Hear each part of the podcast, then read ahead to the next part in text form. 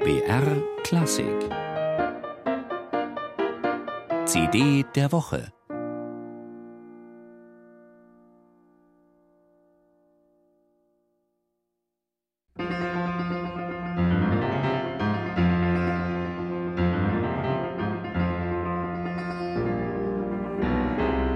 Der atemberaubende Ritt des Vaters mit seinem Kind, die zunehmende Aufgeregtheit des Sohnes, das Grausen des Vaters, der dem Erlkönig, dem Tod, zu entkommen versucht. Wir reiten zu spät durch Nacht und Wind.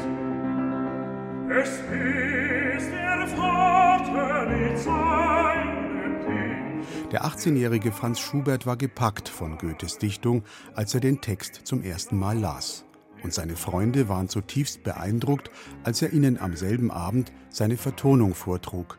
Der Erlkönig zählt heute zu den populärsten Liedkompositionen Schuberts.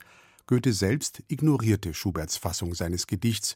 Er wollte von dem unbekannten jungen Komponisten aus Wien nichts wissen, schickte dessen unaufgefordert eingesandte Arbeitsproben kommentarlos zurück.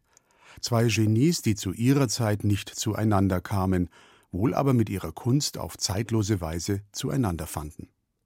Erlkönig ist nur eines von 19 Liedern aus der Feder Franz Schuberts, die der Bariton Matthias Görne zusammen mit seinem Klavierbegleiter Andreas Häfliger neu aufgenommen hat.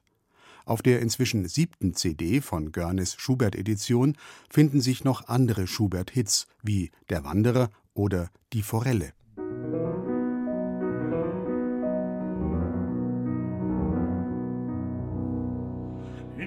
Einem Mächlein heller schoss emporein, die launische Forelle vorüber wie ein Pfeil.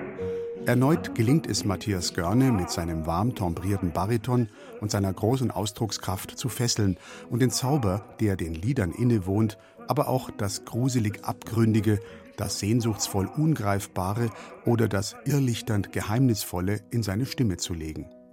Görne zählt zu den besten Liedinterpreten unserer Zeit und das stellt er mit dieser CD erneut unter Beweis. Mit seiner ausgeprägten Fähigkeit der Stimmschattierung gestaltet er dramatische Stimmungs- und Perspektivwechsel in kleinsten Nuancen. Gleichzeitig erzählt er in großen Bögen, stimmlich ausgewogen in allen Lagen.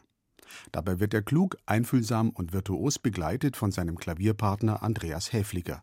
Die beiden ergänzen einander und machen es den Zuhörern leicht, in den Gefühlskosmos der Romantik einzutauchen und nebenbei vielleicht auch noch den alten Geheimrat Goethe zu bedauern, der es nicht für nötig befand, dem jungen Komponisten aus Wien, der so viel Hoffnung in ihn setzte, auch nur zu antworten. Jahre später wurde der Erlkönig dem Dichterfürsten einmal in seinem Salon von der berühmten Sängerin Wilhelmine Schröder de Vriend vorgetragen. Er war gerührt und meinte, das Lied schon einmal gehört zu haben.